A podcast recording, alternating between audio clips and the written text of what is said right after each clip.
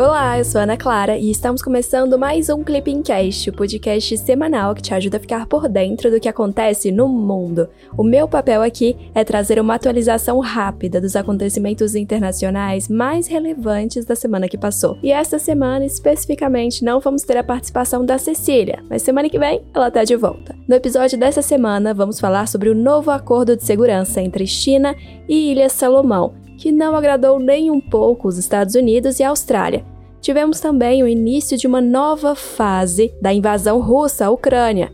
Falando na Rússia, o país realizou testes de mísseis intercontinentais. Tivemos muito mais essa semana, mas agora vamos ao que interessa mesmo: o resumão dos clippings do dia 18 a 22 de abril de 2022. Vamos começar nesse episódio falando do gigante asiático. Na terça-feira, dia 19, a China anunciou acordo de segurança com as Ilhas Salomão, país do Pacífico Sul. Esse acordo permite que forças de segurança da China promovam intervenções nas Ilhas Salomão em caso de revoltas internas, desastres naturais ou para proteger a infraestrutura do país. O acordo causou preocupações em outros países da região, como Austrália e Nova Zelândia, e também dos Estados Unidos. Os países temem que o pacto aumente a presença militar da China no Pacífico Sul, afetando a estabilidade na região. E a Casa Branca reagiu rapidamente ao acordo e confirmou o envio de uma delegação de alto nível para as Ilhas Salomão. A delegação pretende ainda discutir a reabertura da embaixada norte-americana no país. Ó, oh, já tem um tempo, viu, que os Estados Unidos está de olho na região do Indo-Pacífico. Não é à toa que o país retomou Quad no ano passado. Se você não acompanhou essa notícia na época, a gente te conta. O Quad é um diálogo estratégico entre os Estados Unidos, Índia, Japão e Austrália. O objetivo desse grupo é fazer frente à expansão da China no Indo-Pacífico. O diálogo foi iniciado em 2007, mas foi paralisado após a retirada da Austrália. Em 2017, a iniciativa foi retomada pelos Estados Unidos. Enfim, agora você já ouviu as mais recentes tretas entre Pequim e Washington. Tá na hora de falar de outra preocupação da Casa Branca, a Rússia. Na segunda-feira, dia 18, a Rússia anunciou nova fase de sua invasão à Ucrânia. Essa nova etapa, segundo o país, consiste em concentrar esforços militares no leste da Ucrânia, na região de Donbas. Vira e mexe, surge a pergunta: por que Donbas é uma região importante para a Rússia?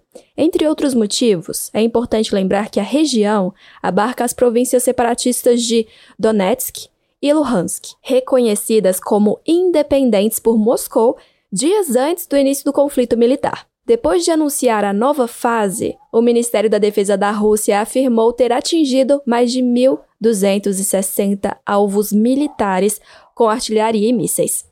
Para você ter uma ideia, o número corresponde a quatro vezes mais alvos atingidos se comparado com o dia anterior. Isso mesmo, quatro vezes mais. E não é só isso, viu? Ainda na terça, as forças russas assumiram o controle de Kremina, cidade na região do Dondas. Isso sem contar que antes de anunciar a ofensiva, a Rússia já havia dado um ultimato à Ucrânia, exigindo a rendição de soldados ucranianos da cidade portuária de Mariupol. Contudo, a ordem tinha data de expiração até domingo, dia 17, e não foi acatada pela Ucrânia. E em meio à guerra ainda existe outra preocupação, a questão nuclear. E as discussões sobre esse tema ganharam força porque na quarta-feira, dia 20, a Rússia realizou o primeiro teste de míssil balístico intercontinental com capacidade nuclear. A arma, chamada Sarmat, aumentará o potencial de combate das forças armadas russas isso de acordo com o presidente do país, Vladimir Putin. Ó, oh, e por incrível que pareça, os Estados Unidos não consideram o ataque como uma ameaça. Primeiramente, porque a arma vinha sendo desenvolvida desde 2009, então seu teste já era meio que esperado, sabe? E segundo, porque o Pentágono afirma ter sido avisado pela Rússia acerca do teste, conforme estabelecido pelo acordo New START entre Moscou e Washington. Aguenta aí que já já vamos falar desse acordo. Os testes russos ocorreram em meio a uma nova fase da ofensiva russa na Ucrânia, o que gera temores de que esse tipo de armamento possa ser usado durante o conflito. A questão das armas nucleares e estratégias é tão complexa que Estados Unidos e Rússia compartilham um extenso histórico de acordos que buscam limitar ou reduzir seus arsenais de armas nucleares e estratégicas. Os tratados mais relevantes desse arcabouço jurídico são o Acordo SALT I de 1972, Tratado de Forças Nucleares de Alcance Intermediário do ano de 1987, Acordo START I de 1991, SORT de 2002 e Acordo New START de 2010. Em 2020, Washington e Moscou negociaram a extensão do New START, que venceria em 2021. Contudo, os norte-americanos buscam trazer Pequim para o acordo, o que dificulta as negociações. Ainda temos mais uma notícia sobre a guerra na Ucrânia. Na quinta-feira, dia 21, os Estados Unidos anunciaram um novo pacote de ajuda militar à Ucrânia, no valor de 800 milhões de dólares. O pacote inclui artilharia pesada, drones, além de outros armamentos. O presidente norte-americano Joe Biden anunciou ainda 500 milhões de dólares americanos destinados à assistência econômica, não se trata do primeiro pacote de ajuda militar dos Estados Unidos para a Ucrânia, viu? Na semana passada, a Casa Branca já tinha anunciado outro pacote de ajuda militar, também avaliado no valor de 800 milhões de dólares. Desde o início do conflito, os Estados Unidos já forneceu mais de 3 bilhões de dólares em ajuda à Ucrânia. Essa semana não foi só a Rússia que andou testando armas nucleares, viu? No domingo, dia 17, a Coreia do Norte realizou testes de um novo sistema de armas nucleares táticas. Segundo a agência de notícias estatal KCNA, os testes têm o objetivo de aumentar a eficácia de armamentos nucleares.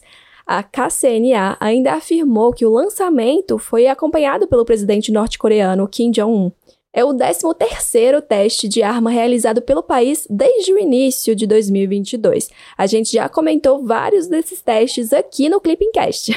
Esse ano, Pyongyang já realizou também testes com mísseis balísticos intercontinentais. Para você ter uma ideia, armamentos como este não eram testados pelo país desde 2017. As ações norte-coreanas ocorreram enquanto o debate sobre a desnuclearização do país com a Coreia do Sul e Estados Unidos seguem paralisados. Em meio a tudo isso, Timor-Leste realizou o segundo turno de suas eleições presidenciais e na quarta-feira, dia 20, José Ramos Horta foi eleito presidente do Timor-Leste. Ele alcançou 62% dos votos contra 38% de seu adversário, o atual presidente Francisco Guterres. Trata-se de seu segundo mandato como presidente do país. Anteriormente, ele exerceu o cargo de 2007 a 2012, além de também ter atuado como primeiro-ministro. José Ramos Horta é conhecido por ter recebido em 1996. Ele foi reconhecido com o Prêmio Nobel da Paz pelos seus esforços no processo de independência do Timor-Leste, que foi finalizado em 2002. Antes disso, o país do Sudeste Asiático esteve sob domínio de Portugal e, posteriormente, da Indonésia, de 1976 a 1999. Cabe lembrar que, com a independência, o Timor-Leste passou a integrar a comunidade dos países de língua portuguesa, fórum de concentração do qual o Brasil também faz parte. O Timor-Leste encontra-se em um período de instabilidade política e econômica que se agravou com as ações do atual presidente, entre elas a decisão de não empossar ministros após as eleições parlamentares de 2018. Para finalizar, vamos para as notas oficiais. A primeira delas é sobre direitos humanos. Isso porque na terça-feira, dia 19, foi realizada a cerimônia O Brasil e a Memória do Holocausto, Legado e Compromissos, lá no Palácio do Itamaraty. O evento prestou homenagens a dois integrantes do Serviço Exterior brasileiro que tiveram importante atuação na proteção humanitária de cidadãos perseguidos pelo regime nazista durante a Segunda Guerra Mundial. São eles Aracide Carvalho Guimarães Rosa e o embaixador Luiz Martins de Souza Dantas. Os dois servidores também contam com o título de Justo entre as Nações, prêmio concedido pelo Memorial do Holocausto de Israel a não-judeus que se dedicaram à ajuda de judeus durante a guerra. Em nota à imprensa, o Itamaraty relembrou a recente adesão do Brasil como membro observador da Aliança Internacional em memória do Holocausto e reforçou o compromisso brasileiro com o combate ao antissemitismo. É sempre bom lembrar que a prevalência dos direitos humanos, o que inclui a liberdade religiosa, é princípio orientador das relações internacionais do Brasil, e isso de acordo com o artigo 4 da Constituição Federal de 1988. Anota aí, além de ter votado a favor da declaração da AGNU sobre a eliminação de todas as formas de intolerância e discriminação fundadas na religião ou nas convicções, em 1981, o Brasil é parte da Convenção Interamericana contra toda forma de discriminação e intolerância, que também visa a preservação do direito à liberdade religiosa. O Brasil também integra a Aliança Internacional pela Liberdade Religiosa. Mas para finalizar, vamos falar de economia. Na segunda-feira, dia 18, o Brasil recebeu uma visita ilustre, a diretora-geral da Organização Mundial do Comércio. Vamos ver se eu consigo falar o nome dela, hein? Doutora Nhogozi Okonjo Iweah. Ela iniciou visita oficial ao Brasil. Durante a viagem, que teve pautas diversas, a diretora encontrou-se com o presidente Jair Bolsonaro e com o ministro das Relações Exteriores, Carlos França. Entre os temas, destacam-se a questão dos fertilizantes e também da segurança alimentar mundial em meio à guerra na Ucrânia. O Brasil pediu que a OMC intervenha contra sanções a fertilizantes e produtos agrícolas originários da Rússia, como informou o chanceler brasileiro. França reforçou o pedido afirmando que tais medidas restritas agravam o desequilíbrio alimentar no mundo. Cabe ressaltar que a Rússia é um dos principais fornecedores de fertilizantes do Brasil e do mundo. Além disso, os impactos da pandemia de Covid-19, questões referentes às cadeias internacionais de produção e à 12ª reunião ministerial da OMC, a MC12, também estiveram na pauta da visita da diretora. É isso, pessoal. Chegamos ao fim de mais um Clipping Cast com o resumão da semana dos dias 18 a 22 de abril de 2022. Você já segue o Clipping Cast no seu tocador de podcasts? Se não, aproveita e clica lá no botão seguir. Assim, você não perde nenhum episódio. Falando em episódio, o que acharam desse? Mandem mensagens lá no nosso perfil do Instagram, o arroba clipping__csd. Queremos melhorar o Clipping Cast e a opinião de vocês é fundamental. Até semana que vem. Tchau, tchau!